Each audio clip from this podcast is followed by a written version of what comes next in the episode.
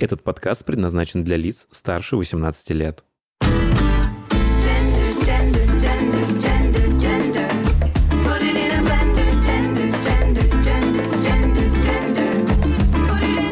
Вы слушаете «Гендер Блендер» подкаст о новой этике и квир-культуре в России и мире. Всем здравствуйте, всем привет, кто слышит сейчас мой голос. Спасибо, что слушаете. С вами Гендер Блендер, Илья Миров, Ники Джем, как всегда, в одном флаконе. А Сегодня говорим о теме очень непростой, о теме такой достаточно стигматизированной и с которой действительно нужно разбираться. Но, во-первых, Почему мы решили записать этот подкаст? А, Опять же, благодаря фонду «Шаги» я узнал, что 26 июня отмечается, навряд ли так можно сказать, но такой ос- особый день э, всемирной эм, борьбы с эм, злоупотреблением наркотиков, как он правильно числится наркоманией и наркобизнесом. вот, я потому что с определением с этим тоже, если его загуглить, то будет как раз-таки написано с злоупотреблением, но мы, у меня была возможность пообщаться с Анатолием из э, питерского спеццентра, и он сказал, что в этом определении как раз-таки и хранится главная проблема нашего общества тем, что мы боремся с злоупотреблением, как будто есть э, доброе употребление. И, э, опять же, сегодня мы ничто не пропагандируем, мы ни к чему вас не подталкиваем. Наркотики — это абсолютное зло. Их э, распространение, покупка и употребление на территории Российской Федерации запрещено. Я, наверное, сегодня как никогда долго буду думать, формулировать мысли и заикаться, как обычно, потому что тема действительно очень такая, ну, да, краеугольная, очень непростая, и мы не произносим сегодня специально э, на подкасте названия э, веществ, потому что вам их знать не нужно, если вы их не знаете. Если вы их знаете, то чем мы вам их будем повторять, поэтому будем э, употреблять словарный оборот, как это сокращение ПАВ, да, психоактивные вещества. Вот. И, в принципе, сегодня на подкасте мы говорим о таком я не знаю, явлении, таком а, определении, как а, химсекс. И сегодня в этой непростой теме химсекса мне помогут разобраться а, наши друзья, фонд «Шаги». И сегодня у меня в гостях на подкасте психиатр-сексолог Татьяна Здравствуйте. и руководитель программ Кирилл. Привет. Начнем, наверное, как раз-таки с определения, что считается химсексом. Химсекс — это такое явление, при котором используют наркотические вещества для облегчения, усиления или продления сексуальных сессий, а также для повышения сексуального возбуждения, повышения выносливости, что облегчает а, длительные сексуальные контакты или контакты с несколькими партнерами. Мгм. Я просто, когда интересовался этим вопросом, обнаружил, что есть несколько видов, э, скажем так, сексуального поведения, связанных э, с употреблением веществ, А, и э, термины вроде бы как бы должны отличаться очень сильно. Вот давайте, может быть, попробуем в них разобраться. Просто есть термин как секс под воздействием э, ПАВ, э, сексуализированное употребление ПАВ и как раз-таки химсекс в отдельную категорию выносит. А в чем отличие вообще этих всех э, вещей? Мгм. Ну, честно говоря, я, когда готовилась по данной теме, не нашла каких-то особых отличий в, этих, Мгм. в этой терминологии. Мне кажется, что это разные названия одного и того же явления, или иногда это э, перевод Ага. иностранной литературы. Мгм. Понятно. Иностранных терминов, да. Тут еще можно добавить, что это связано с э, роман- романтизмом, такой романтизацией э, системного потребления для сексуальных практик, и чтобы это как-то оправдать, и в социуме выросла идея нормы, Визуализировали ее как такое вот красивое название химсекс. Да, еще для меня интересно было, что сейчас, если мы э, используем этот термин как, знаешь, ну, как именно термин, то раньше это были, если можно так сказать, клубы по интересам. Когда-то в 90-е еще в Лондоне э, специально собирались люди, которые предпочитали э, заниматься сексом под психоактивными веществами, и вот у них там эти группировки chemsex, ну, по-английски назывались, и потом Дэвид Стюарт, тоже человек, который интересовался этим вопросом, понял, что это превращается в какую-то уже эпидемию, и что это надо как-то изучать более подробно, решил этот, вынести термин. Очень было интересно мне еще в каких-то источниках почитать про то, что термин химсекс может употребляться только к мужчинам, предпочитающим секс с мужчинами, более точечно только к геям, еще даже более точечно. И в каких-то источниках даже считается и употребление этого термина к гетеросексуальным парам как культурная апроприация. Знаешь, темнокожее население э, планеты борется против культурной апроприации, чтобы их там культуру не, э, ну, знаешь, э, на кусочки не, рас, не раскрали на все дреды, э, афропарики и вот это прочее, а геи борются за то, чтобы химсекс им принадлежал. Ну ладно, на самом деле, вот как вы считаете, насколько правильно и можно э, употреблять этот термин химсекс в отношении других групп лиц, а не только мужчин, предпочитающих секс с мужчинами? Э, Но мне кажется, что этот термин э, можно употреблять в, в целом для популяции, потому что э, половые контакты вот в состоянии наркотического опьянения встречаются как у мужчин, так и у женщин, Мгм. вне зависимости от их сексуального поведения или используемых ими сексуальных практик.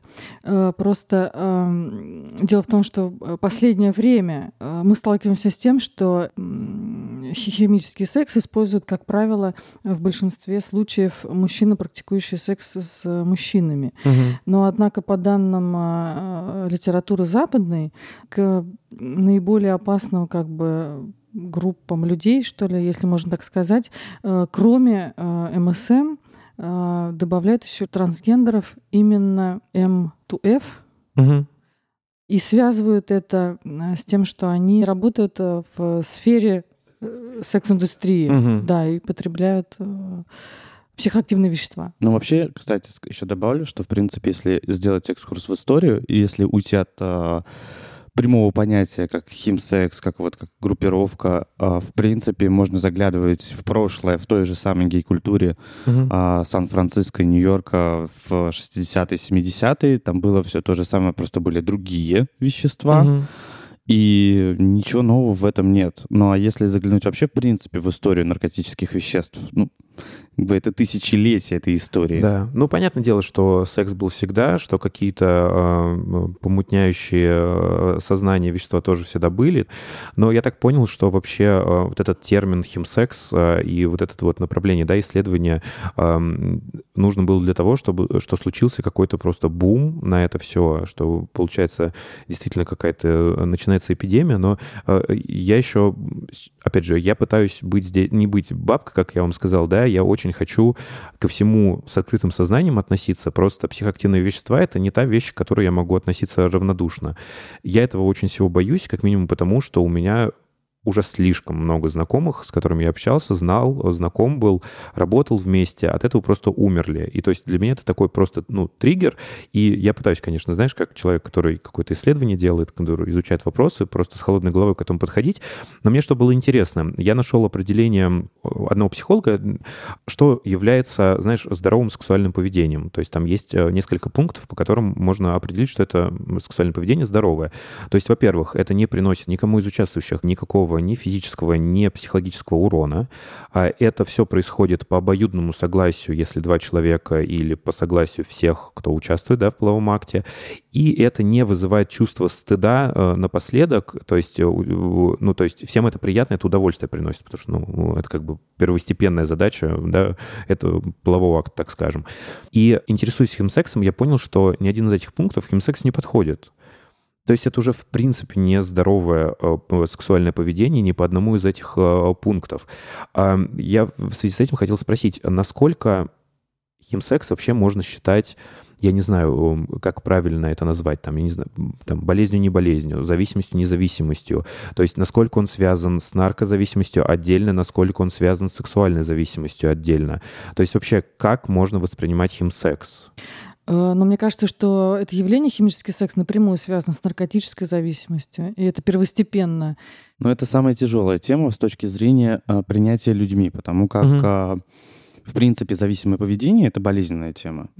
Принять тот факт, что ты зависимая личность, очень тяжело. Ну и тем более история про самый первый шаг, вот, ну, все знаем про 12 шагов, это Мгм. признать, что ты, что у тебя есть эта проблема, что ты зависимая личность. И без этого не будет выздоровления, без этого не будет какого-то процесса изменения. Собственно, признать тот факт, что ты, например, там потребляешь психоактивные вещества уже даже не с точки зрения каких-то там практик или там страхов и прочих вот этих вот классических ширм, которые ставит себе человек Мгм. для потребления, а что ты потребляешь, потому что ты хочешь уже потреблять, и ты уже по-другому просто не можешь. Ну, для людей это очень сложно. И это прям, ну, это, естественно, зависимое поведение. Просто есть разница между тем, что у кого-то это более медленный процесс, Мгм. кто-то более медленно входит в это состояние зависимого поведения, а кто-то довольно быстро бежит туда. Вот ты о 12 шагах поговорил, я тоже, когда изучал химсекс, э, м, э, изучал, э, в принципе, зависимости, немножко об этом почитал. И, в принципе, зависимости есть э, три подхода социальной работы с зависимостями. Это когда зависимость воспринимается либо как болезнь, что очень всегда болезненно э, э, да, воспринимают, что типа наркоман, все, заболел, плохой. А, э, Очень тоже, да, странная, конечно, концепция. Концепция, естественно, выбора, то есть человек это делает, потому что он хочет. Он принял это решение, пусть сам делает, что хочет. И концепция самолечения, то есть когда у тебя что-то в жизни происходит, и ты вот ничего тебе не помогает, и ты решил этими зависимостями эту пустоту, какую-то ячейку в себе заполнить.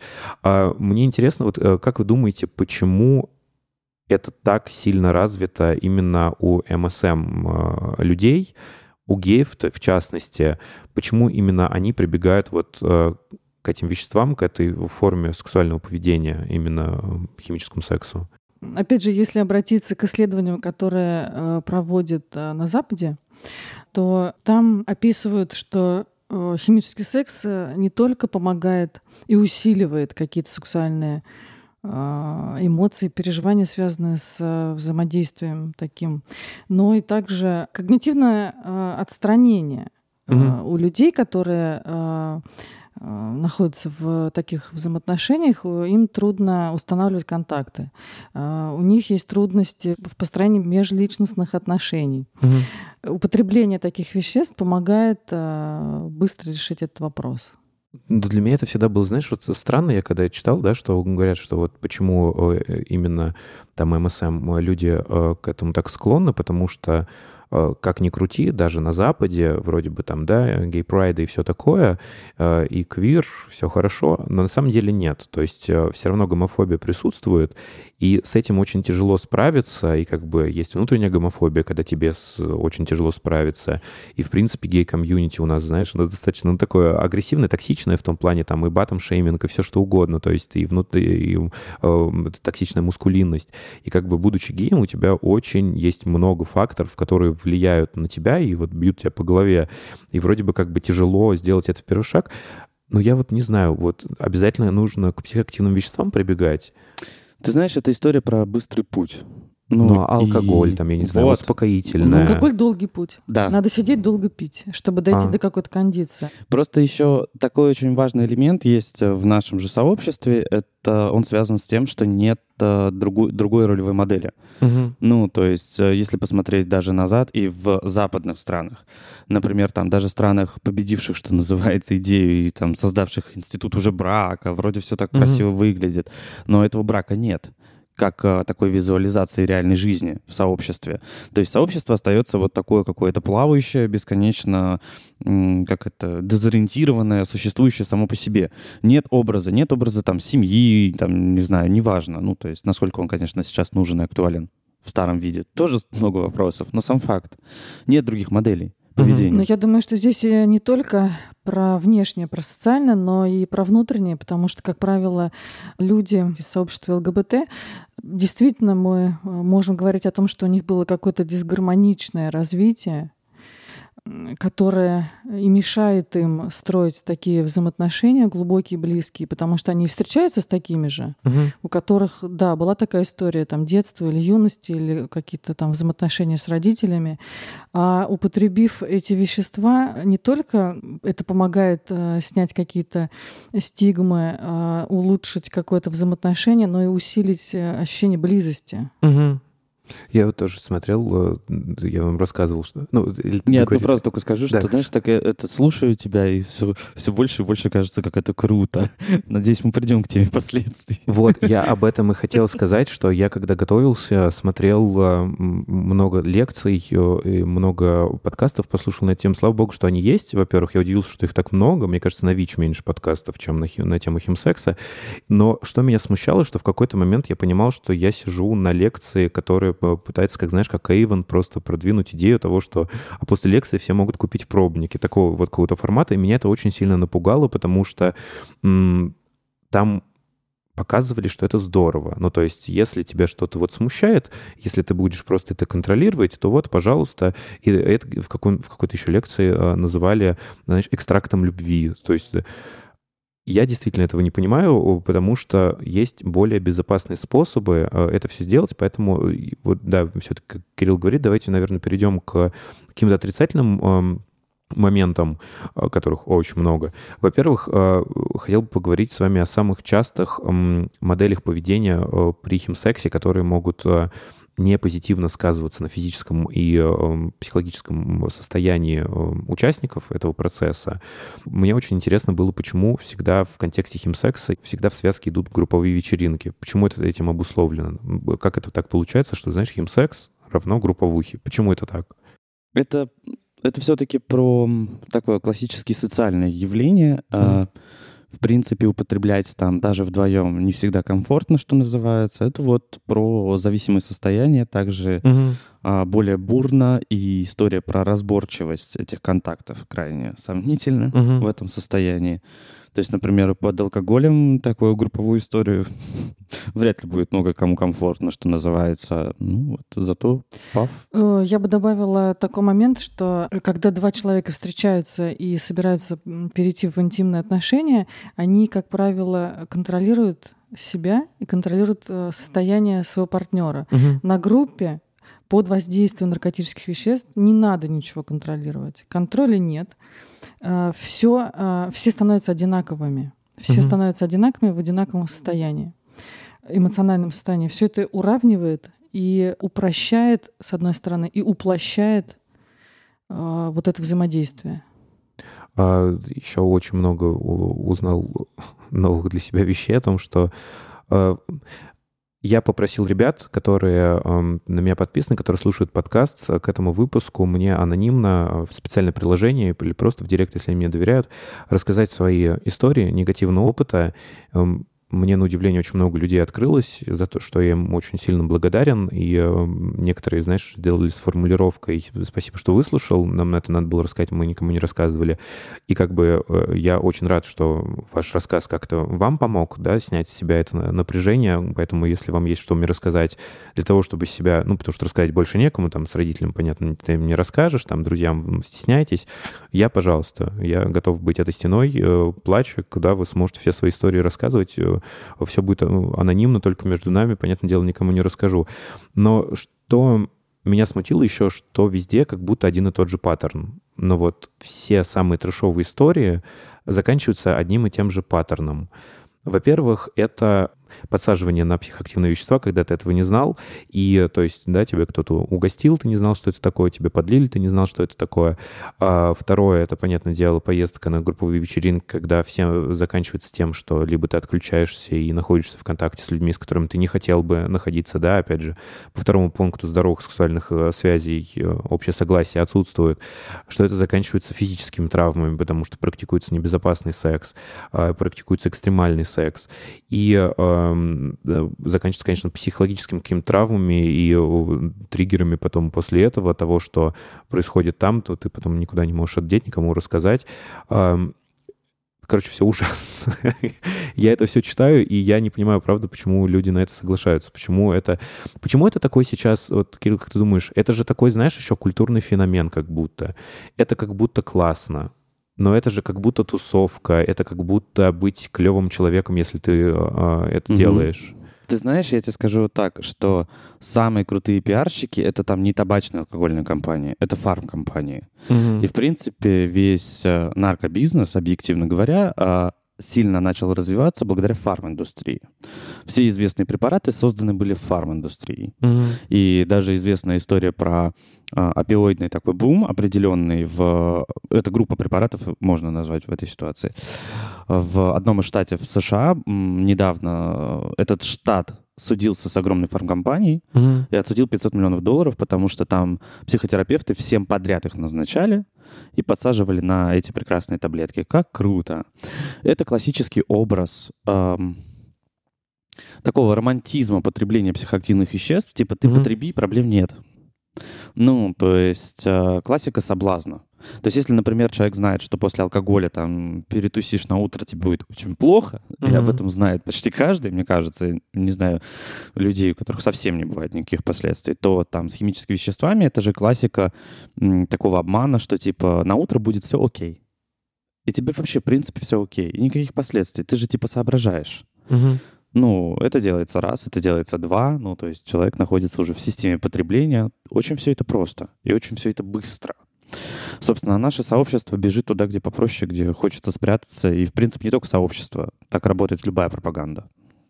А Почему в вопросе химсекса всегда выделяют э, три основных э, вещества, три основных препарата, понятное дело, называть не будем, но вот почему это не те э, вещества, которые мы видим в фильмах, дорогие, классные, которые там на яхтах все, да, там э, из- э, употребляют, а почему это вот эти три вещества, которые, как я понимаю, синтетические, дешевые, и Можно окон- сварить в каждой подворотне. и что самое меня пугающее, что окончательно эффектов на здоровье до конца никто не знает. Почему вот эти три препарата стали такими популярными? Ты знаешь, это вообще, в принципе, настолько культурно понятно. Они были и в 90-е очень популярны, Мгм. так сказать, в подворотнях Петербурга. Вот. А теперь они, знаешь, как это, романтизировались. Это, повторюсь, это пропаганда. Просто хорошо отработанная пропаганда, хорошо профинансированная пропаганда. И ты знаешь, это классика, когда появляются такие, ну, как бы, потребности э, продвинуть какое-то вещество, используются правильные инфлюенсеры, правильно вкинутые ресурсы и правильные люди. И дается на это определенное время. Затем заявляется, например, что там доработана формула, теперь это вообще совершенно другое вещество, и все так круто, и вообще никаких последствий. Но когда выясняется, что последствия есть, появляется на рынке новое вещество. Понимаешь, это вот э, такая, опять же, система замкнутой пропаганды, когда человеку говорили, что все будет хорошо, потом выясняется, что все плохо. Ой, извини, мы там ошиблись, вот тебе новый вариант. Но те, кто мог бы реально об этом рассказать, в основном их уже нет. Ну или как бы поделиться об этом более честно. Э, Да, тут можно добавить, что почему именно э, эти три вещества, ну это, мне кажется, следует из самого определения химического секса. Химический секс что это? Употребление э, психоактивных веществ для облегчения, усиления и продления. А что может дать? А что может дать такой эффект? Ага. определенные Мгм. вещества. Э, И кроме того, эти вещества, они нарушают дофаминовую систему, Мгм. а она как раз э, отвечает за мотивацию и удовлетворение. Достаточно ее за несколько употреблений э, изменить, нарушить ее правильную работу, и вот зависимость. Я тебе скажу больше. Еще есть нюанс очень важный, связанный с тем, что а, наркорынок — это рынок. Мгм. И он тоже работает по своим правилам. И, собственно, например, ввести о тех препаратах, которые ты говоришь про красиво в фильмах, которые там потребляют, э, это тяжело. Ну, то есть это требует времени, это требует логистики. Ну, там как бы... А, Заказной рекламы абсолютно верно, да. у тиктокеров.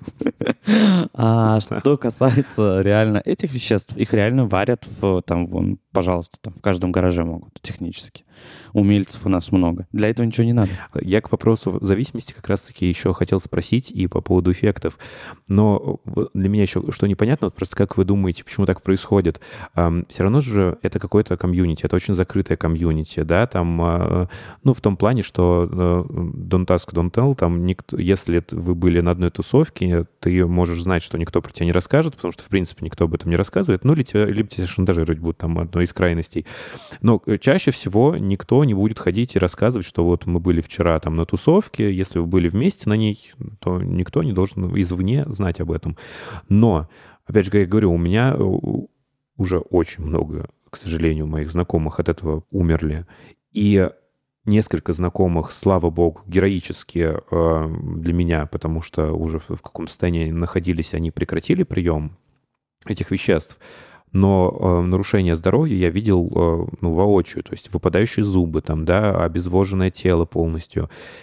Ты, когда находишься в этом комьюнити, ты когда видишь, что с человеком происходит э, от веществ, которые ты сам принимаешь, тебе никакой звоночек не должен сказать, что не, не надо принимать эти вещества.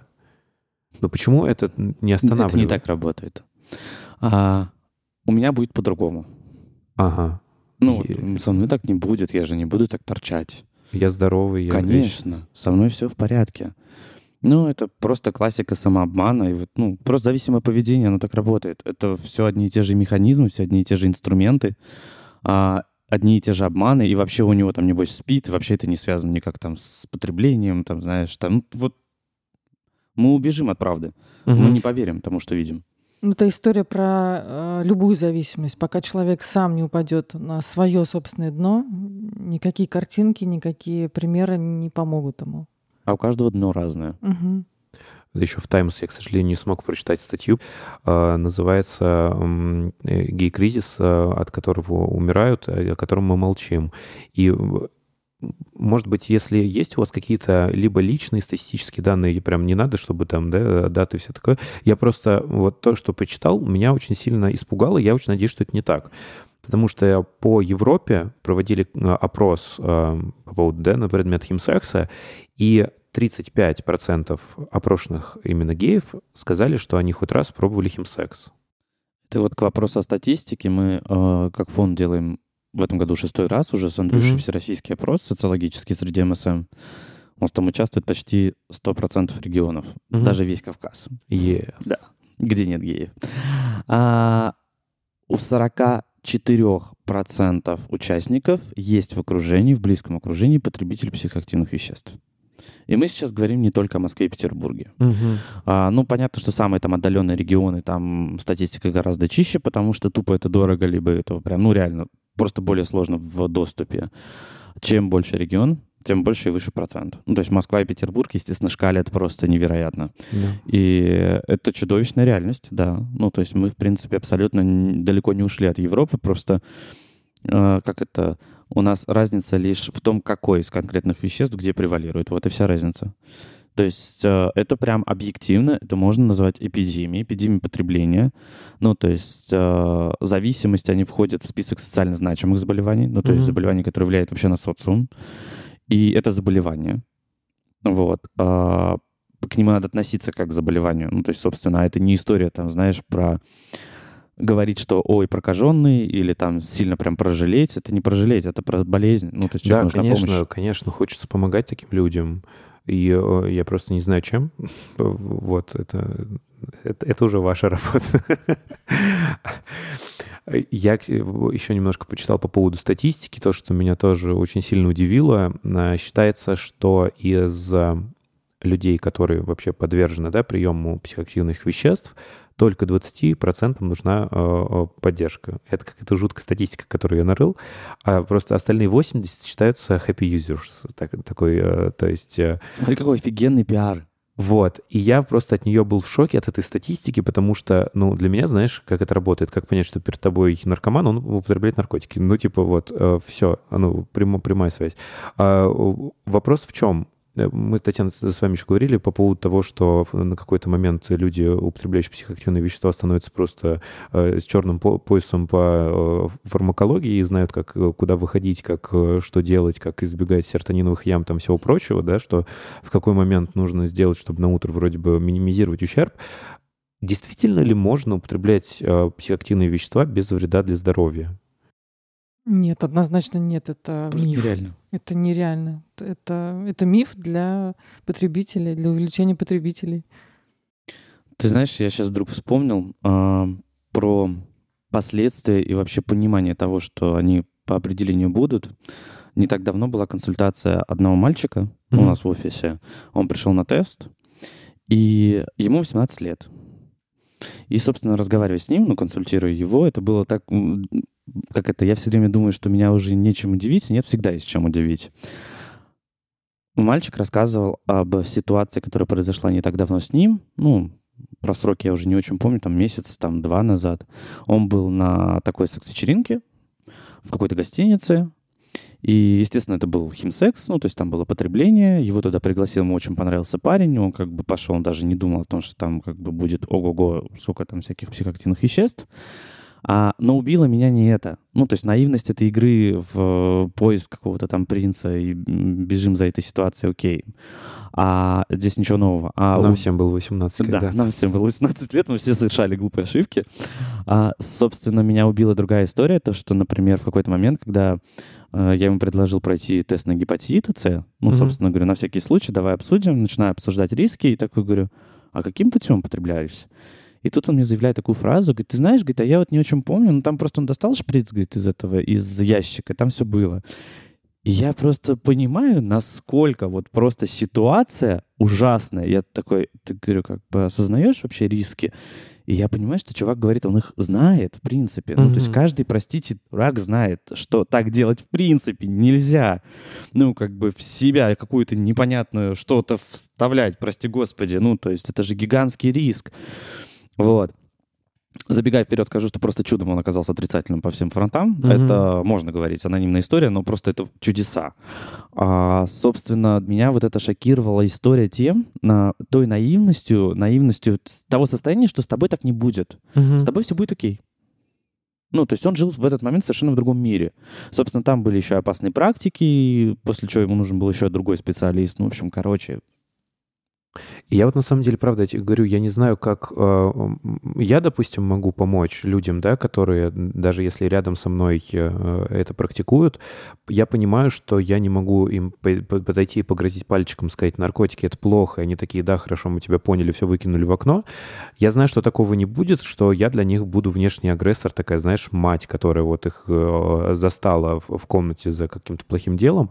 И эм, хочется, наверное, просто э, обезопасить их. И для меня еще было интересно, не знаю, в курсе или нет, э, э, существуют же группы по снижению риска, существуют группы, которые по снижению последствий, именно которые...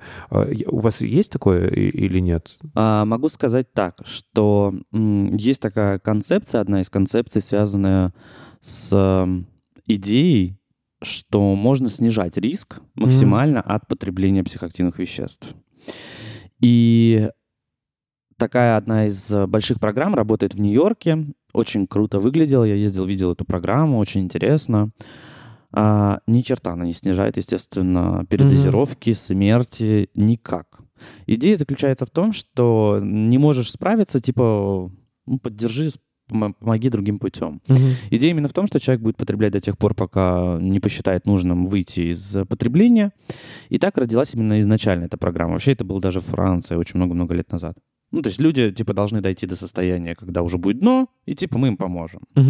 Но впоследствии эта программа превратилась в концепцию, мы просто будем поддерживать их. Вот, да, мне и, интересно было, что, знаешь, с одной стороны, вроде бы звучит как благая цель. На территории России, понятное дело, все, что ты говоришь о психоактивных веществах, если ты не говоришь об этом как зло, а, а, а, огонь просто а, люциферский и прочее, а, то ты сразу как будто пропагандируешь. А э, такие группы направлены на то, чтобы уж ладно, окей, хорошо, вы этим занимаетесь, но хотя бы делайте это э, не бездумно. То есть вот вам, пожалуйста, чистые шприцы бесплатные, забирайте, если вы уж колитесь, то, пожалуйста, вот этими. Э, э, если уж вы там что-то употребляете, то вот вам памятка, как правильно это делать, что делать со своим здоровьем.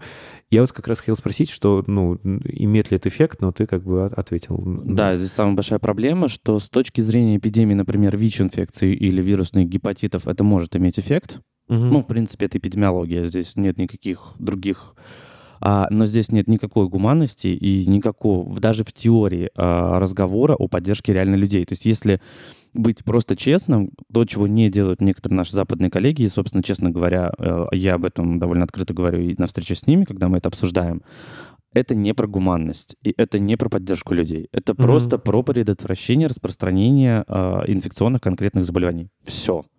Но опять же, а, даже если раздать, э, не знаю, привезти коробку шприцов, написать э, памятку, как там пользоваться и что делать, вечеринка это же не два часа, это три дня. И состояние измененное в течение нескольких дней, какие там коробки, какие правила. Я Всем полагаю, пофигу. что через некоторое время это все настолько меняется и изменяется в голове и, и в сознании, и в психике всех этих людей, которые пришли на эту вечеринку. Ты знаешь, мы даже вот не будем называть это, что-то называется имен и сильно углубляться в подробности, чтобы не привести к информации, о ком идет речь, но могу Мгм. сказать так, что есть э, история про человека, который прекрасно все это знал, много лет этим занимался и оказался в ситуации, когда передозировка привела к тому, что человека просто выкинули на улицу, Мгм. который там и остался.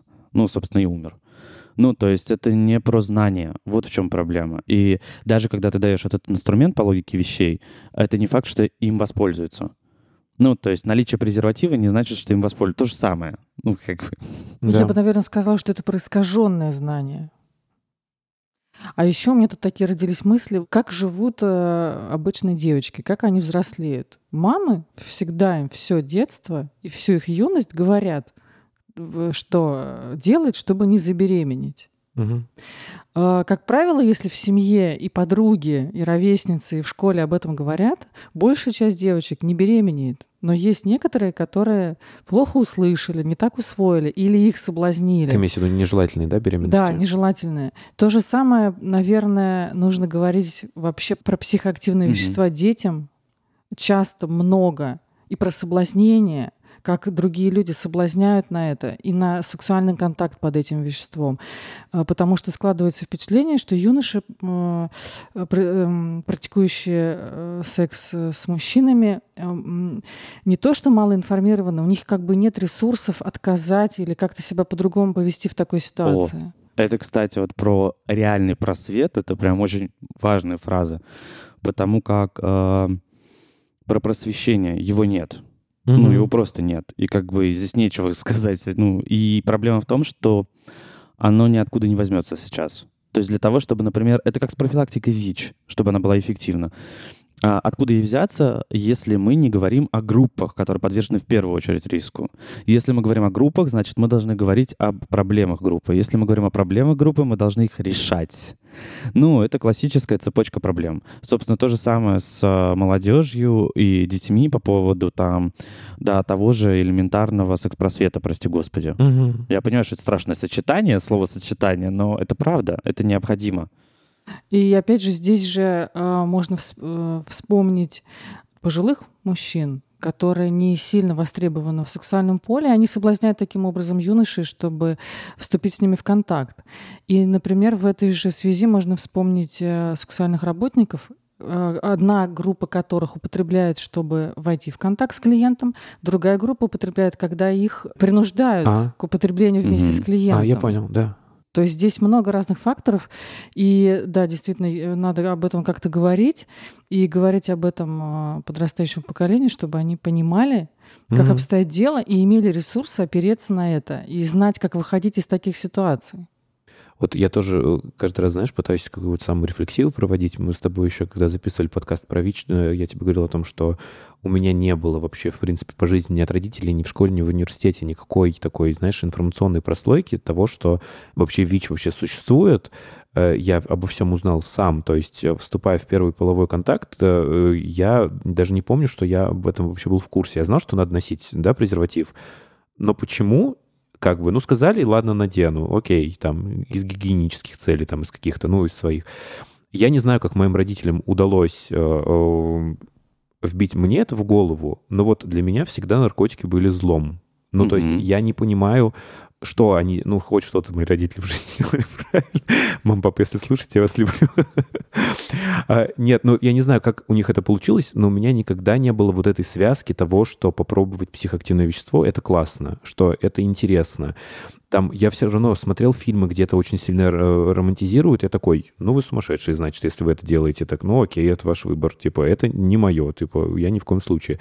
Я просто не знаю, на- наверное, хочется вообще, в принципе, если что-то хорошее мы сможем сделать этим подкастом, просто чтобы, особенно молодые, да, ребята, которые только выходят в большой мир э, э, вот этих... эм, Практик. Да, да, да.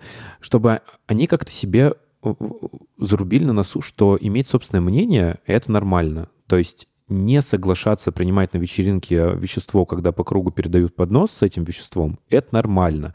Не ездить на эти вечеринки, где вообще есть это вещество, это тоже нормально. Это не делает вас ни классными, ни, ни, ни какими-то аутсайдерами. Ну, будут на вас э, все по- показывать пальцем и говорить, а вот ты не употребляй. Окей, классно. Ну, типа, это У наоборот здорово. свое мнение. да. Да, Ну, я бы здесь еще подчеркнула, что вот это свое мнение, отста- отстаивание своих границ необходимо также и с партнером. Даже Да. если это большая любовь, это не значит, что если партнер э, предложил, нужно обязательно на это согласиться, иначе он уйдет. Ну нет, нужно э, также воспитывать, наверное, в людях, э, как правильно строить отношения, и чтобы в том числе не попадать в такую ситуацию. Ну, это как, знаешь, типа с презервативом. Типа, если я предложу использовать презерватив, подумают, что я что, чем-то болею. Ну, вот классика. Мгм, Да. Отстаивание собственных границ — это самая болезненная тема, потому как у нас а, страна жила 70 лет по принципу коллективизма, твое «я» не имеет никакого значения. Наши родители так выросли, бабушки, дедушки. Ну и как бы и нас так отчасти пытались воспитывать, и сейчас, естественно, вот эта история про то, что у нас появляются собственные границы у людей, сильно сопротивляется наше старшее поколение этому, и отсюда появляется определенно жесткий конфликт в социуме, почему нет, например, секс-просвета, почему у нас такие сложности там с профилактиками. Это вот все огромный-огромный такой котел общих вот этих социальных проблем. Мгм. Мне еще была интересная одна тенденция, мне просто интересно, что вы думаете по этому поводу. Опять же, такую высокую эпидемиологически уже стремящуюся к нарастанию ситуацию с, да, с употреблением психоактивных веществ, еще очень часто сплетают с развитием соцсетей, с развитием приложений для знакомств. И как бы для меня есть тут никак- некоторый парадокс. То есть изначально мы говорим о том, что психоактивные вещества нужны, ну, в данном случае, давай я буду говорить о геях, да, ну, вот, э, ну, как бы знаю, о чем. Им сложно знакомиться, да, нам сложно знакомиться, сложно идти на контакт, поэтому вот есть такая волшебная таблеточка, ее принимаешь, и тебе все, ты не боишься о том, что ты гей, у тебя нет внутренней гомофобии, ты вот легко идешь на встречу с партнером, не боишься там вступить в сексуальный контакт, но появляются приложения для знакомств, появляется Tinder, миллион штук других специализированных. И как бы это, наоборот, должно было снять это напряжение того, что ты знакомишься, того, что вот все как на ладони. То есть ты можешь пойти хоть завтра, хоть послезавтра, хоть э, прямо сейчас на свидание, хоть через 10 минут ты можешь там, если, да, вот у тебя есть желание встретиться с человеком только, допустим, для секса, вот, пожалуйста, все, есть все прописано. А это все равно превратилось в отдельный рынок, опять же, для э, химсекса. Почему так произошло? А ты давно знакомился в этих приложениях? А, ну вот, завтра иду на Вот видишь, а у меня, например, опыт очень такой сложный с ними.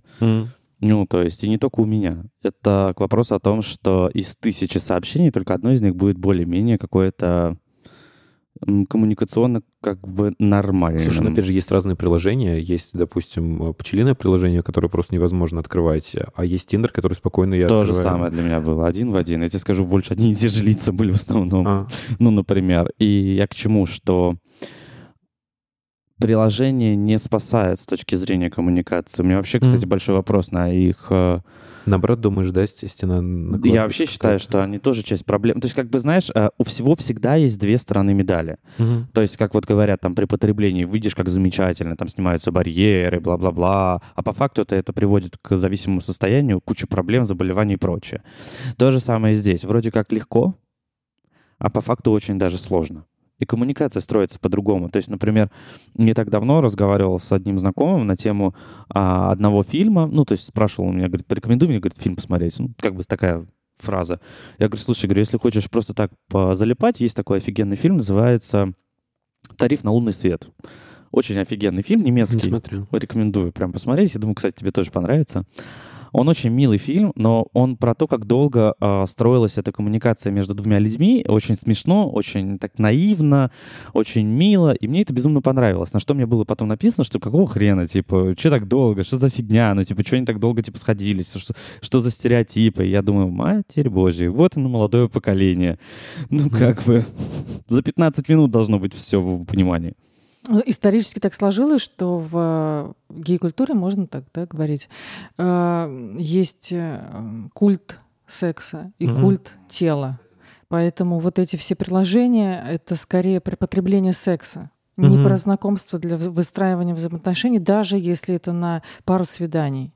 Это про использование, про потребление продукта. Мясная лавка. Да, Мгм. еще я считаю, что это отчасти даже, знаешь, там а, вгоняет в какую-то депрессуху, когда ты видишь там, знаешь, например, а, опять же, тоже там в свое время пчелиное приложение, ты смотришь кучу там красивых типа тел, по факту эти люди на самом деле в жизни выглядят совершенно по-другому. Да, конечно, такой, как конечно. бы- Но вот оно же создает эту общую картину. Каждый хочет обмануть, потому что, ну, типа, так должно быть, я должен социально быть там, типа, более приемлемый. Кстати, сегодня прочитал эту фразу, э, не фразу, а проявление такое, м, оно называется, я даже публиковал эту инфу, quilty ple- pleasure. Это по поводу того, что есть какие-то, а, знаешь, эм, Вещи, которые ты стесняешься, но да, делаешь. Да, это вещи, про которые ты стесняешься. Ну, то есть, но при этом я понял в какой-то момент, когда я прочитал этот материал, что, оказывается, вся моя жизнь такая. Ну, то есть я ничего не стесняюсь, я живу просто довольно в этом плане открыто. И такой класс, моя психика чуть более стабильна благодаря этому. Ну, то есть если мы научимся себя принимать, свое тело, свои реальные желания, обсуждать их, отставить свои границы и быть собой, мне кажется, это будет гораздо круче, и тогда, может быть, эти приложения будут помогать коммуницировать. Мгм. Но пока они вгоняют просто в какой-то депрессняк. Ой, я Ну, Мне так- кажется, это все-таки шире проблема, потому что у нас время сейчас такое культ тела этого и женщины, и мужчины, и что делают женщины, и как смотрят на, на женщин мужчины, чего они хотят. Мгм. Это как бы более широкий вопрос, Да, чем а, конечно, отдельная конечно. культура. да. Э, Я про, наверное, про помощь хочу с вами поговорить, про то, э, что вообще, как помогать, как делать. Наверное, первый у меня вопрос. Я, допустим, как друг, да, как человек, э, который знает человека, который зависим, который, ну, считает, что у него все в порядке, вот он просто, у него такие вечеринки там раз в месяц на три дня, когда мы уже выяснили. Я, как его друг, как товарищ, что могу ему посоветовать, понимая, что отказ от этого — это не совет, который он сможет принять? Что я могу ему посоветовать, да и, в принципе, всем людям, которые не считают это проблемой, на что им стоит внимание заострить? И вот что я могу им посоветовать, чтобы хотя бы, опять же, да, как мы говорили, снизить Мгм. их риски, снизить какие-то вот эти вот эм, негативные последствия этого всего? Ты знаешь, во-первых, э, есть такая практика, что лучше никогда не давать советов, тем более в этой области, и не брать на себя эту ответственность. А во-вторых, за без малого 9 лет работы в наркологии могу тебе сказать одно. Единственный способ — это сделать принцип «открытая дверь». Ну, то есть это когда ты даешь какой-то контакт и информацию и говоришь, что если тебе нужна будет помощь, ты можешь обратиться сюда. Все. Вот э, настоящие друзья могут поступить только так, потому Мгм. что э, осуждение приведет к стене Да-да-да. мгновенно и отдалению. Там какой-то морализм то же самое. За руку никогда не приведешь. Даже если там, знаешь, типа, ну давай, давай сходим, то все. Там человек такой, ну ладно, я с тобой схожу. Это не про лечение. Это будет путь в один конец. Это просто будет консультация, например, там, ну я типа подыграю тебе, потом мне будет плохо, я буду тебя разводить на чувство вины. Ну, в общем, это уже такое. Ну, У меня есть знакомые, у которых была интервенция, и их друзья их насильно куда-то отправляли, клали. И, и, кстати, не знаю, насколько это эффективно, но что-то сомневаюсь, что это какой-то будет... Вообще не верю в это. Ну, это если говорить про непосредственно наркотическую зависимость, то да. Но мы же говорим про химсекс, Мгм. это же еще связано с э, взаимоотношениями. Э, Да, наверное, если это совсем э, тяжелый случай, и там очень частое употребление, и только так, это э, то, что сказал Кирилл, подойдет. Если это какие-то вкрапления такого времяпрепровождения, скажем, там раз в полгода или, может быть, раз в несколько месяцев какие-то вечеринки с употреблением веществ и с употреблением сексуальных контактов, э, то, наверное, э, когда человек еще не так погряз в этом, э, может быть, стоит ему рассказывать про плюсы длительных взаимоотношений, рассказывать о себе, если есть такой опыт, что вот... Про альтернативу. да, как хорошо быть с партнером долго, а вот посмотри, как это делают другие, ты тоже можешь. А если он есть не может? такие- А, попробовать-то может. Разочароваться и опять. Мы все разочаровываемся. Это, я думаю, знаешь, это очень, э, прости, может быть, перебил, э, это про, типа, если действительно ты понимаешь, что там не получается, в принципе, строить отношения, мой рецепт оказался прост. Пойди нахрен на психотерапию, поработай над собой и поменяй свое мировоззрение. Я в тебя понял. Кирилл. Я тебя понял, Кирилл, А хорошо. Я про себя, я про себя. Мне это помогло. Я год работал над собой, и я перестал строить деструктивные ужасные отношения.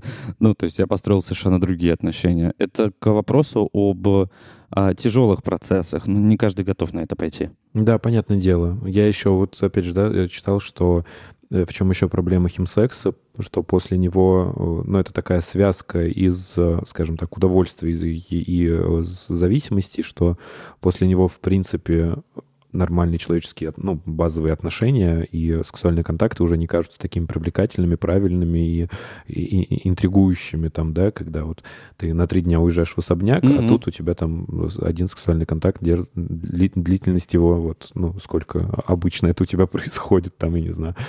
Вот, это в этом еще проблема. По поводу еще помощи я хотел спросить, м, это же все равно такая группа людей, э, подверженная двойной стигматизации, Мгм. да, то есть э, если мы говорим о, о МСМ-партнерах, то типа ты гей, это все стигма, еще плюс это химсекс, то есть ты наркоман, это стигма, и то есть ты как будто в двойном таком, да, узле Да. находишься.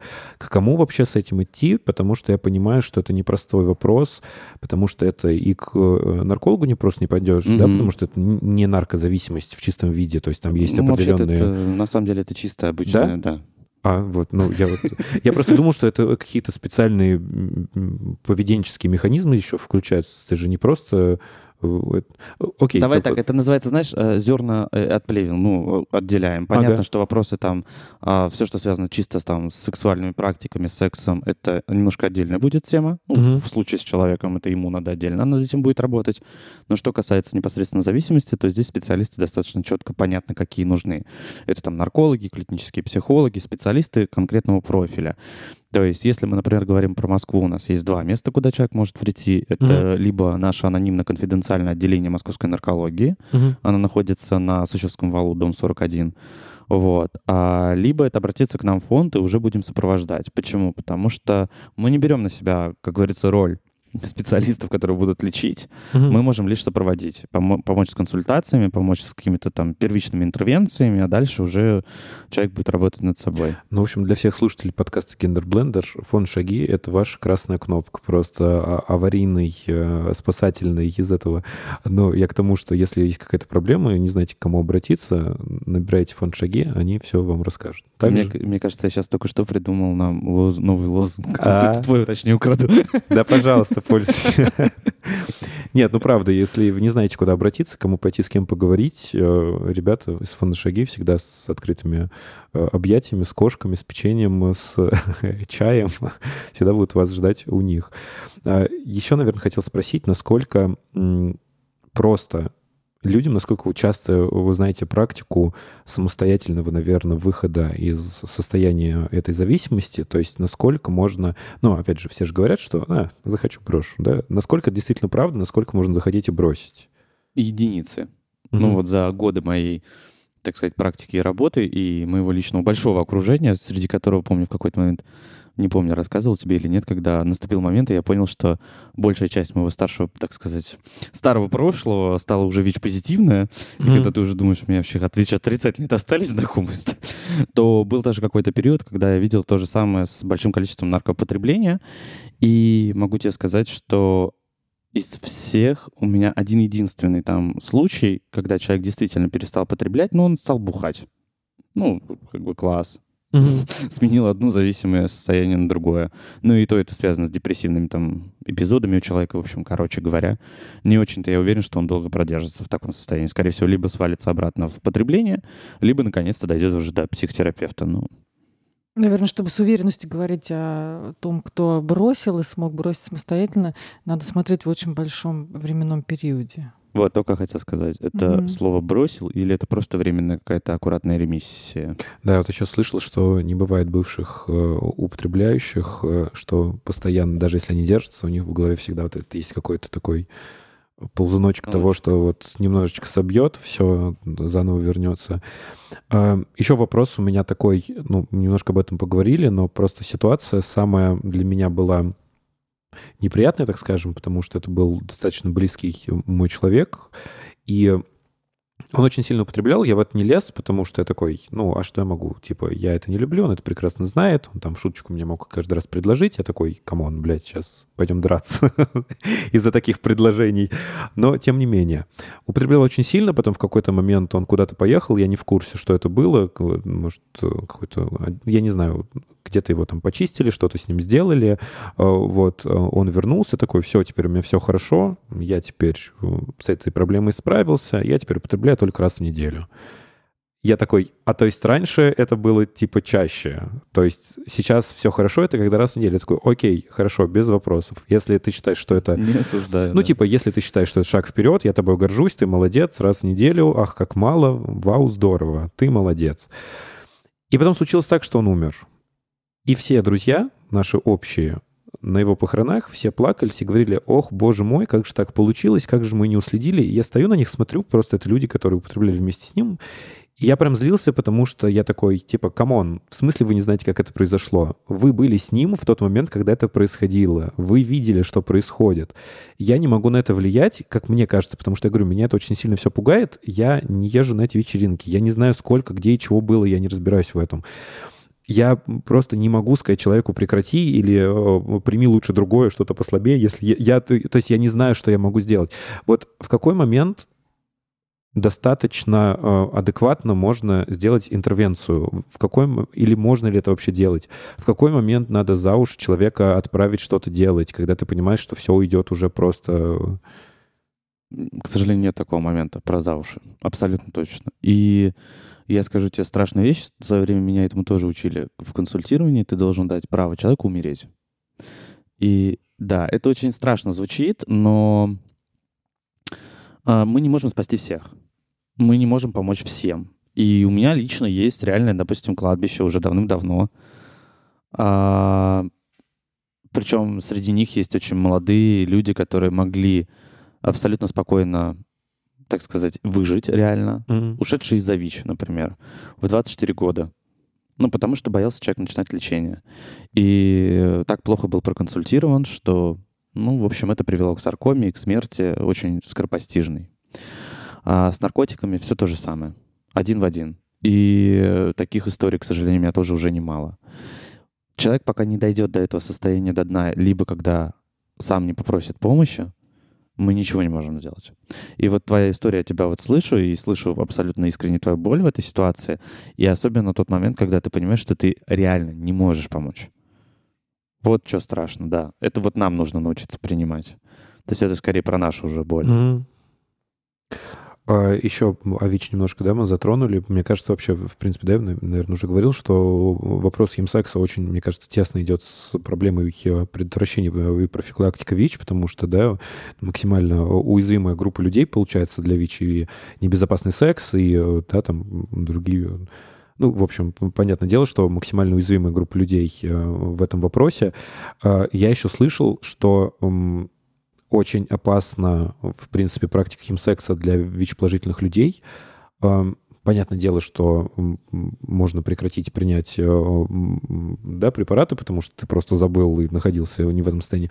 Я еще слышал э, то, что они каким-то образом влияют, то, что эти вещества могут... препаратов. Да-да-да, то, что они могут, типа, э, на нет сводить действие препаратов, которые ты принимаешь. Это про а, взаимодействие группы препаратов. И такое может быть абсолютно спокойно. Мгм. То есть если даже терапия подбирается фактически индивидуально, то можно представить, что человек начинает потреблять еще и психоактивное вещество, ну и как оно взаимодействует с этим самым препаратом. Есть, например, даже целые таблицы огромные, ну, то есть как бы расчеты, и опять и они же не факт, что будут правильные. Ну, то есть как бы вроде как типа достаточное количество, чтобы все было окей, и типа безопасно, а по факту индивидуальное восприятие и прочее, там, метаболизм организма сделали так, что препарат там уже не работает. Либо это взаимодействие привело к усилению психоактивного вещества. Такой тоже есть препарат, например, в антиретровирусных, в списке ре- антиретровирусных. В общем, это очень большой риск, да. Любому человеку, кто принимает, в принципе, любые препараты а, с психоактивными веществами, взаимодействие очень рискованно. А, Я еще хочу на самом деле на подкасте быть максимально откровенным. Я не знал, когда-то я это рассказывал или нет, в каком-то интервью я это говорил по поводу того, что э, ну, я же здесь всегда говорю, что я боюсь очень сильно наркотиков, и я сам это все не практикую. И э, мне никто никогда не верит, когда ну, я говорю, что вот, типа, я не употребляю. Все говорят, ну, ты же дракуин, ты работаешь по ночам, еще постоянно. То не мог ты вот ни разу не пробовать. Поэтому вдруг кто не слышал эту историю, я э, чистосердечная. Э, Типа, один раз на какой-то вечеринке мы приехали на большую э, группу, но там не просто собрание людей было, просто веселились, э, пели песни, пили очень много. А, Я в тот момент очень плохо расставался со своим предыдущим парнем, с с которым были очень абьюзивные отношения, и очень тяжело мы расставались, то есть боль просто максимальная. Я пошел, естественно, пить, напился до такого состояния, когда уже ничего не помнил. И в какой-то момент на вечеринке, ну, как всегда, появились э, вещества. И мы такие, ну давай, ну чего ты, ну давай, отомстим своему твоему уже бывшему, чтобы сейчас ты такой весь приедешь домой. И я что-то на какой-то вечеринке попробовал. Я не знаю, что это было. Это был какой-то порошок. Я не в курсе, что это, какое это было действие. Во-первых, я себя ругаю за то, что, ну, о том, что я говорю, как можно в себя да, каким-то образом интегрировать вещи, которые ты не знаешь. Ну, то есть, вот валяющиеся на улице же вещи ты не пойдешь облизывать, а то есть тебе что-то дают, ты не знаешь, что это такое. Ну, а что это? Ну, это толченая сода или я там не знаю. Но, но откуда ты знаешь? Эм, Крысиный яд. ну, а почему нет? Ну, то есть с, с таким же успехом. Я сутки после этого не спал, у меня ходуном ходила челюсть, я хотел пить просто все время, каждую секунду. Э, Вы, наверное, можете определить по симптомам, что это было, я не в курсе. А, И потом я еще, наверное, два дня от этого отходил. Мне просто, я лежал, и мне казалось, что меня раскаленными кнутами просто пронизывают все тело. Что я чувствую, как у меня кровь э, очень горячая. По мне течет, у меня была температура, я просто два дня после этого не мог с кровати встать. После этого я такой, зачем вы это делаете? Если после этого такие эффекты, а ничего хорошего я не получу. Ну, то есть, зачем? Ну, то есть, ну, палкой ударьте себя по голове, я не знаю. Но такая же боль будет. Вот, это был первый мой единственный случай, когда я что-то э, принял. И, э, ну, к тому, что чтобы Мгм. мы искренне были с нашими слушателями, того, что я вот единственный, первый, последний раз, никогда в жизни больше, никогда. Ты знаешь, я еще скажу, что в первую очередь надо все-таки, знаешь, не про осуждение себя, потому что Мгм. это не поможет. Это про разобраться, почему так произошло. Это про другое надо. Ну, объективно. Лучше покопаться, что называется, может быть, со специалистом. Да, но там далеко, понимаешь, ходить не надо было. Там э, причина, следствие. Да. Вот, пожалуйста, я это сделал. Вот. Слава богу, что это было ужасно. Я хотя бы себя ругаю за этот выбор не так сильно такой. Ты Ну, получил свою расплату. Но, в принципе, это же как бы, принципе, наркотическая зависимость — это история про такой, знаешь, более медленный суицид. Ну, вот объективно говоря. Особенно, когда человек находится в длительном, сильном уже потреблении. И, ну, вы знаете, это как история, типа, ну, неужели никто не знает, что, типа, зависимость — это плохо? Все знают, что зависимость — это плохо. Никто не знает, что там от наркопотребления там будет плохо? Все знают. Ну, как с алкоголем, понимаешь? Там, или то, что курить вредно. Ну, вот, как бы самый простой вопрос. Я просто столько лет сам курил, ну, 15 лет. И это уже вот, ну, мы же все это все знаем. Мгм. Не надо нам это рассказывать. Тут Мы вопрос... это делаем для удовольствия. Вот, абсолютно верно. А вопрос последствий от этих удовольствий. Ну, то есть в том или ином виде. И там, если с никотином это последствия сильно долгоотложенные, допустим, там в целом, ну, то есть это отложенный эффект, то там с алкоголем, например, на утро тебе плохо, Мгм. там с психоактивными веществами это со временем тоже может произойти, тоже может быть отложенный эффект. Но опять же, э, ты рассказал про свой опыт. Ну, не поймал ты кайф. Мгм. А в другой раз поймаешь кайф. И э, какое-то время еще будешь его ловить. А потом, когда это перейдет в систему и сформируется зависимость, такие люди, они уже не кайф ищут, его не будет. Они употребляют, чтобы вообще встать с кровати утром. Просто привычное состояние. Они поймать. без Да. этого не способны на какие-либо действия вообще. Знаешь, это Бытовые. очень простой есть пример, как объяснить вообще, знаешь, такую природу, эту всю историю. Это когда ты потребляешь определенные там стимуляторы и вещи в себя, заставляешь свой организм, например, недельный уровень своих определенных гормонов выработать за очень короткий срок. Мгм. Но ты их ниоткуда не возьмешь со стороны, и тело твоих ниоткуда не возьмет со стороны. И в течение потом длительного периода времени, например, эту неделю ты фактически с ямой находишься. Эта яма ну, с каждым разом может становиться все сильнее, особенно когда период потребления и время потребления увеличивается. То есть это вот классическая система попадания в зависимое состояние. И ты организм свой просто истощаешь. Ну, то есть, например, там не спать сутками, три дня. Да, господи, я вечером умираю после рабочего дня, хочу спать. Ну, то есть, а тут три дня. И ты представляешь, а твой организм-то, опять же, ниоткуда не возьмет эти силы просто так. То есть это просто износ, объективный износ нашего куска мяса. Вот это отношение к своему телу как к куску мяса. Спасибо огромное. Я надеюсь, что это действительно будет кому-то полезно. Э, Я надеюсь, что кто-то начнет задумываться об этом. Я говорю, единственное, на что я надеюсь, э, что сможет принести этот подкаст, э, что хотя бы слушатели к этому более осознанно начали относиться. То есть все поехали на вечеринку, что-то приняли, тебе не обязательно это делать. Тебе сказали, что будет классно, не нужно этому верить. У тебя своя голова на плечах, э, ты должен сам понимать, что ты делаешь со своей жизнью, не идти на поводу и просто как-то более безопасно к себе относиться, потому что особенно если ты молодой, конечно, молодость все простит, но может и не простить. Там как, как куда влезешь. В общем, какой-то такой очень хочется, чтобы был эффект от этого. Обычно в конце подкаста я задаю короткие, э, веселые иногда вопросы. А Сегодня... можно добавить? Да, да. А, так как мы все-таки говорили про химический секс, а не Мгм. просто про наркотическую зависимость, то э, можно добавить, что все-таки приятнее заниматься сексом настоящим. Чтобы эрекция была настоящая, а не... э, Препаратная. Не, э, не Химическая. химическая, да. Эм, Я, как вам уже говорил, я попросил эм, в Инстаграме людей эм, со мной поделиться какими-то историями. Эм, Несмотря на то, что я про- проследил прям паттерн, э, три из них мне показались такими достаточно душесчипательными, но которые произвели на меня впечатление. Я думаю, мы сейчас на подкасте, я их вам зачитаю. Вот. Если есть что будет как-то прокомментировать, я с удовольствием жду вас э, и в комментариях э, к подкасту, к этому выпуску. И вообще, э, я как говорю, если вам нужно психологически поделиться какой-то историей, которую никто не знает и которая у вас где-то вас съедает, гложет, скребет, и вам нужно кому-то это вылить, мой директ для вас всегда открыт. Пожалуйста, я э, всегда анонимно готов э, вас послушать.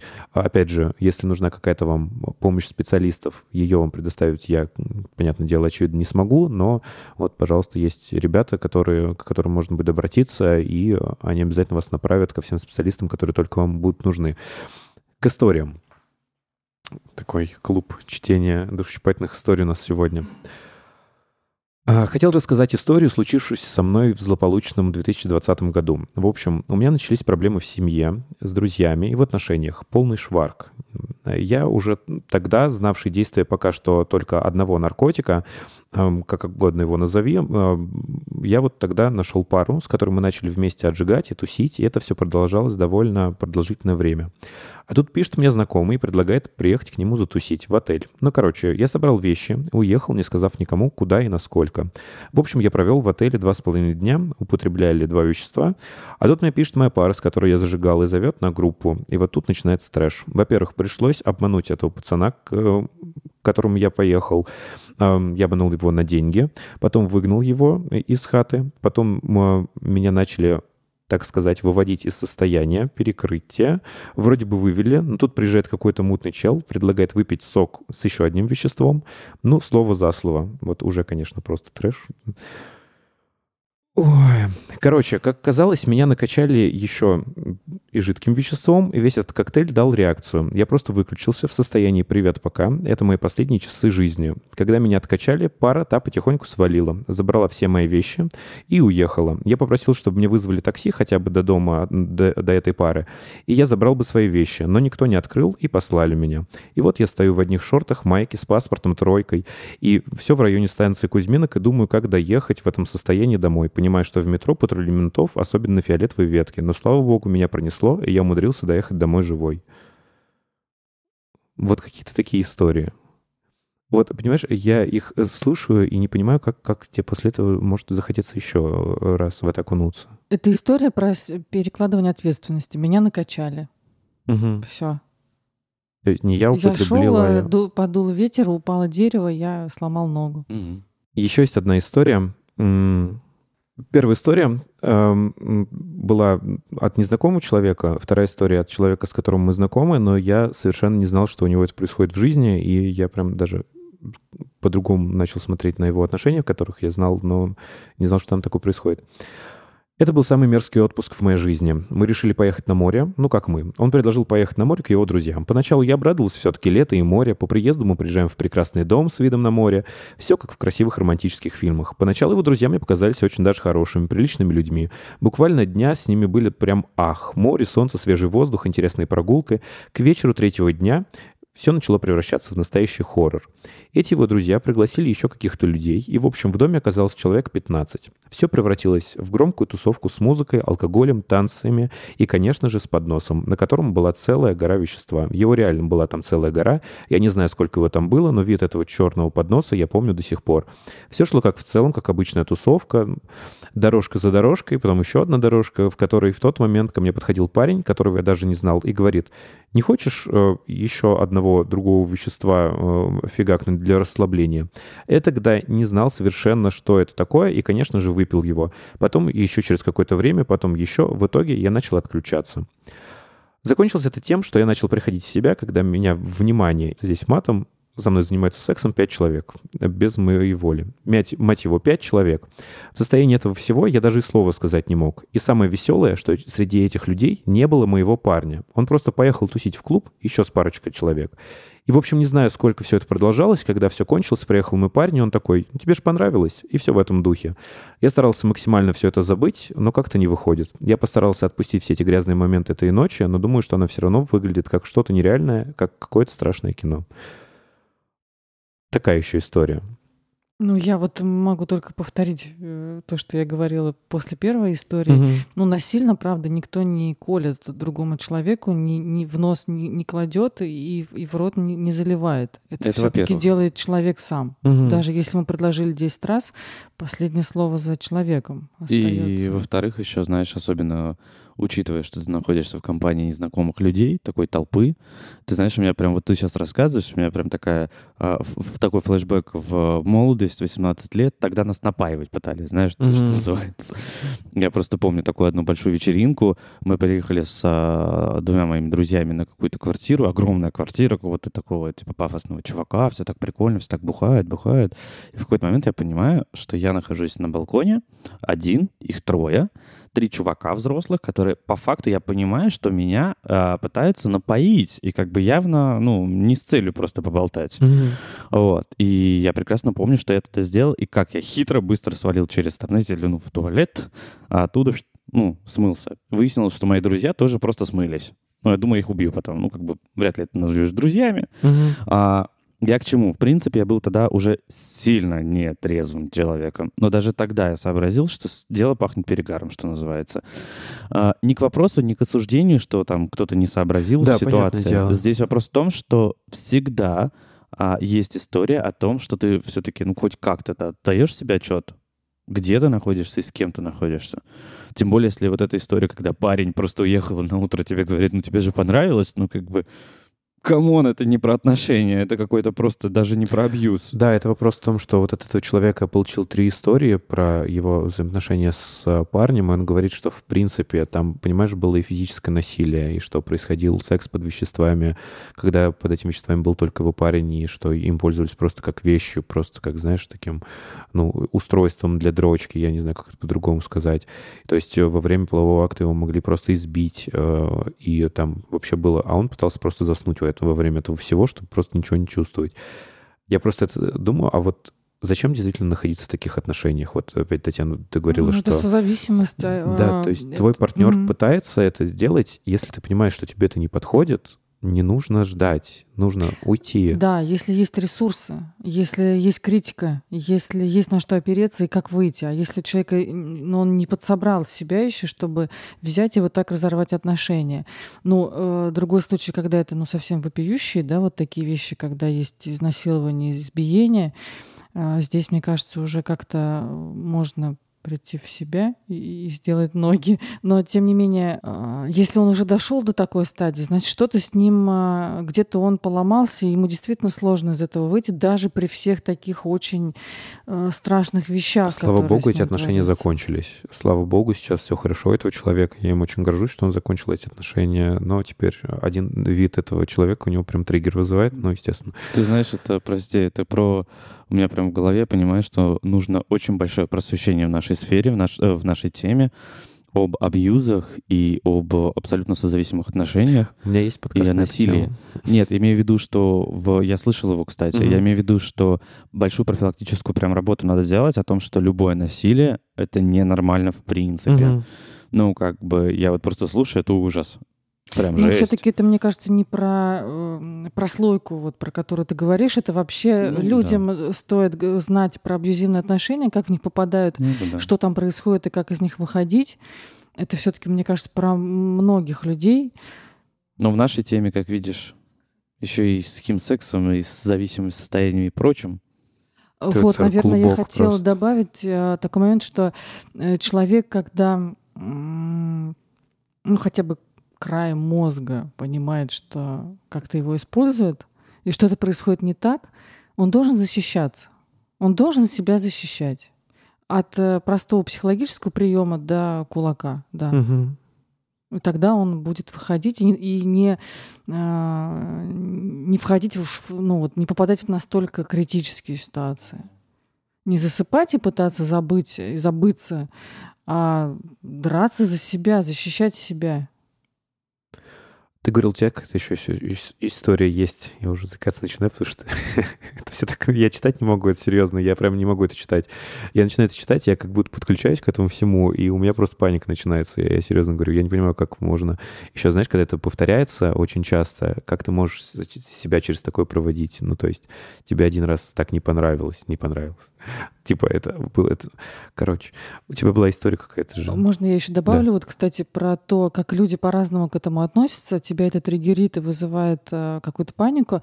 А люди, которые, например, э, находятся в таких... э, часто используют химический секс, э, среди них есть такое мнение, э, что вот эта квинтэссенция э, этих мужчин, то, что они делают, да, в измененном состоянии, но тем не менее, вот эта группа мужчин, которые занимаются сексом, это, это такая большая, большая настоящая любовь. Мгм.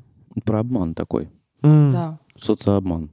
Я просто хотел сказать как раз про историю. Это про 18-летнего и вот А, того, которого хорошо. вынесли голым, Всё, и человек, который тогда- остался за бортом. Сделали тогда. А, да. А я просто как раз хотел добавить, это вот настолько отзывается тема про то, насколько деформированно воспринимается у нас, в принципе, эти отношения и секс.